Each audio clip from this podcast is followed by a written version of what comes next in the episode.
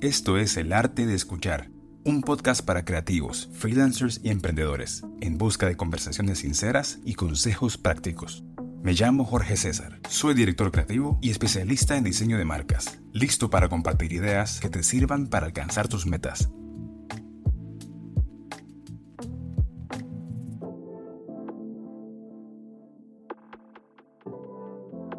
En este primer episodio me presento para que conozcas el humano detrás de este podcast. Te comento cómo fue que llegué al diseño desde mis orígenes hasta la fecha de hoy. Hablamos del trayecto que he tenido como freelancer, algunos de mis fracasos, éxitos y las experiencias de trabajar en agencias de publicidad. También tocamos el tema del propósito de este podcast y la ventaja que tenemos como creativos para educar e inspirar a otros. Se siente raro hablar de mi vida, me considero una persona reservada. Son pocas las personas con las que me siento libre para poder expresar lo que pienso. Pero bueno, voy a aprovechar esta oportunidad para compartir algunas de las decisiones que me llevaron a lo que soy hoy. Nací en San Pedro Sula. Este año cumplo 30 años de vida. Desde muy pequeño, el arte siempre estuvo presente en mi familia. Con mi hermano, mis papás, tíos y primos, todos compartimos el oído por la música. En las navidades ibas a encontrar a alguien cantando, bailando, recitando un poema o simplemente escuchando música. Tanto así que cuando me faltaban dos años para entrar a secundaria, traté de aplicar en la escuela de música más reconocida de la ciudad, pero me dijeron que era muy pequeño para entrar. Años más tarde, por vueltas de la vida, terminamos mudándonos a Tegucigalpa, donde tuve la oportunidad de ingresar a la Escuela Nacional de Música y experimentar por primera vez un sentimiento que todos compartíamos, más allá de la música, el amor por el arte. Recuerdo muy bien ese sentimiento. Fue en ese año que tomé la decisión que quería utilizar mi tiempo para crear arte, sin importar su forma. Pero la vida siempre trae sorpresas y complicaciones. Nos enseña a conservar lo bueno y desechar lo malo. Ese mismo año me cambié de colegio porque mi profesor de piano tenía algún tipo de pleito con un tío mío, quien en su momento tenía cierta influencia en el mundo de la música.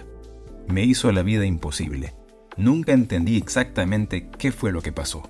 Sin embargo, a mis 12 años de edad fue una de las lecciones de vida más importantes que pude haber tenido en ese tiempo.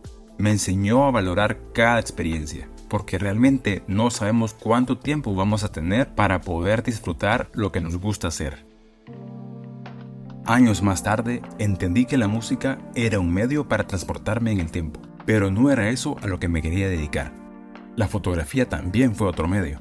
Recuerdo que ya estaba por graduarme del colegio cuando me compré un iPod Touch con una cámara con muy mala resolución, pero ahí estaba, tomándole fotos a diferentes cosas. Acababa de aparecer una app que nadie conocía, Instagram, y por ahí comencé a publicar muchas fotos. Todo el vibe de Insta en ese entonces era muy distinto a lo que es hoy. Literalmente, me sentía inspirado igual como cuando había entrado a la escuela de música. Todos eran de otros países, no había nadie de acá, pero entre todos había algo en común. Habíamos encontrado un medio para expresar nuestro arte. Eventualmente, más y más personas fueron metiéndose el feeling, hasta que un día comenzaron a llegar marcas, celebridades y muchísimos bots.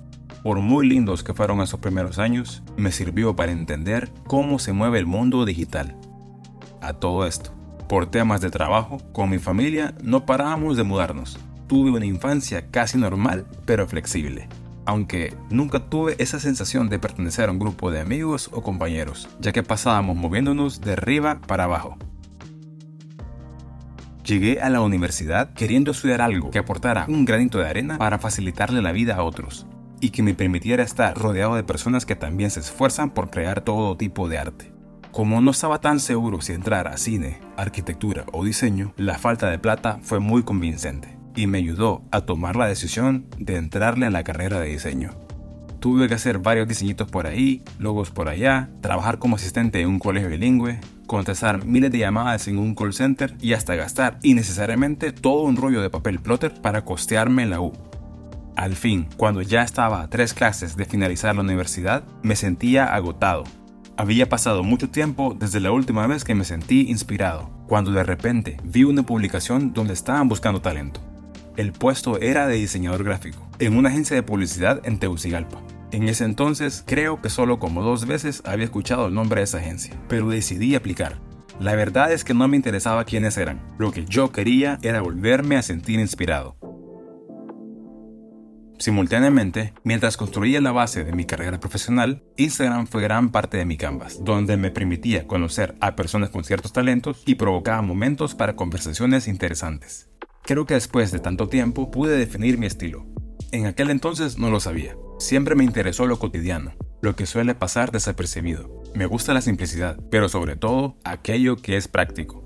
Puedo decir que el 95% de fotos que he tomado hasta la fecha han sido con mi celular. No me interesa si las fotos están en 4K o si los videos van en S-Log, ni nada de eso. Nunca he querido que los tecnicismos sean un impedimento para capturar las historias de esas fotos. Así que con un grupo de Instagramers y varios amigos, organizamos varios meetups, photo walks, Instameets, como quieras llamarle, con la intención de fomentar la unidad de la plataforma y descubrir nuevos talentos. Bueno, ese era el plan inicial. La experiencia fue muy buena. Gracias a eso pude conocer nuevas personas y aprender de ellas todas aquellas buenas intenciones terminaron desvaneciendo con los diferentes planes que tenían cada quien, incluyéndome. Hoy por hoy entiendo que éramos muy jóvenes, con mucha energía, ambición y soberbia. Ocupábamos más experiencia para hacer las cosas bien. Una mañana, mientras andaba fuera de la ciudad, me cayó una llamada. Yo sé que no soy el único en esto, pero cuando entran llamadas que no conozco, rara vez contesto. Esa vez, no sé qué me dio por contestar. Era de parte de la agencia, habían recibido mi CV y querían contratarme ya. Así que imagínense este cuadro. Yo andaba fuera de la ciudad. En ese entonces vivía en San Pedro. Había que mudarse a Tegucigalpa. ¿Y querían una respuesta ya? quedé helado por varios segundos. Y sin pensarlo tanto, les dije que sí. Me dieron tres días para presentarme. Así que como pude, regresé a San Pedro para alistar el papeleo legal que me pedían agarré mi mochila llena de ropa y me fui a Tegucigalpa por mi nuevo trabajo. En retrospectiva, no tenía idea de que ese momento en mi vida iba a influir con muchas de mis decisiones futuras y afectar a lo que hoy soy como persona.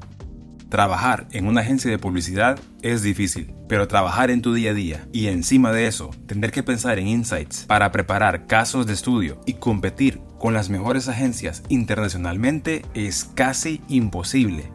Y lo amé.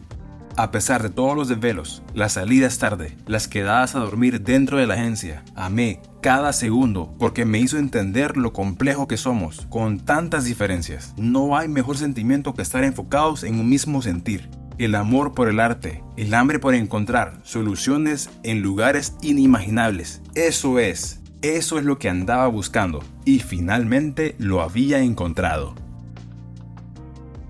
Mi carrera profesional continuaba creciendo Dejé las fotos de Instagram por un tiempo para especializarme en mi nuevo mundo, todo aquello con diseño, branding y animación.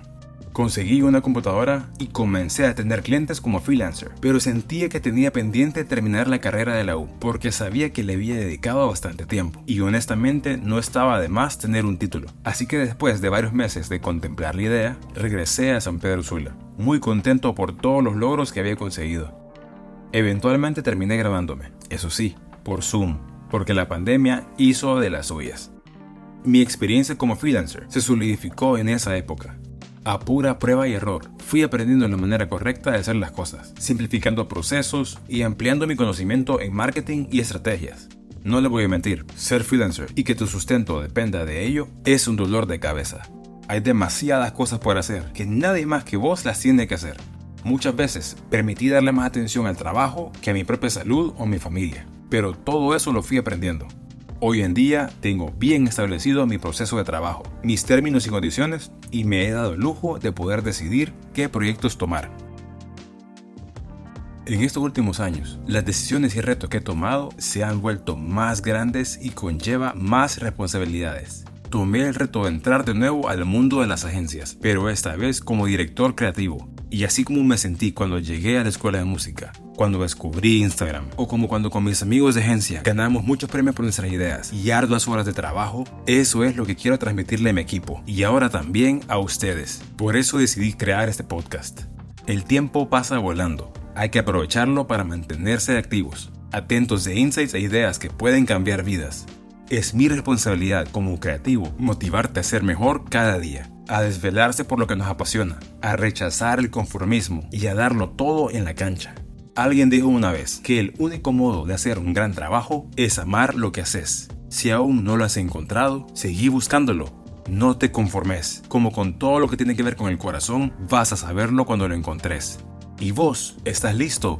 Nunca es tarde para empezar tu negocio o algún proyecto personal. No importa si tu visión es grande o pequeña, seguí creciendo. Y así llegamos al final de este episodio. Gracias por sintonizar el arte de escuchar, ya sea si estás en la oficina, en el tráfico o desde casa. Nos llena de mucha alegría saber que estás presente. Hasta la próxima.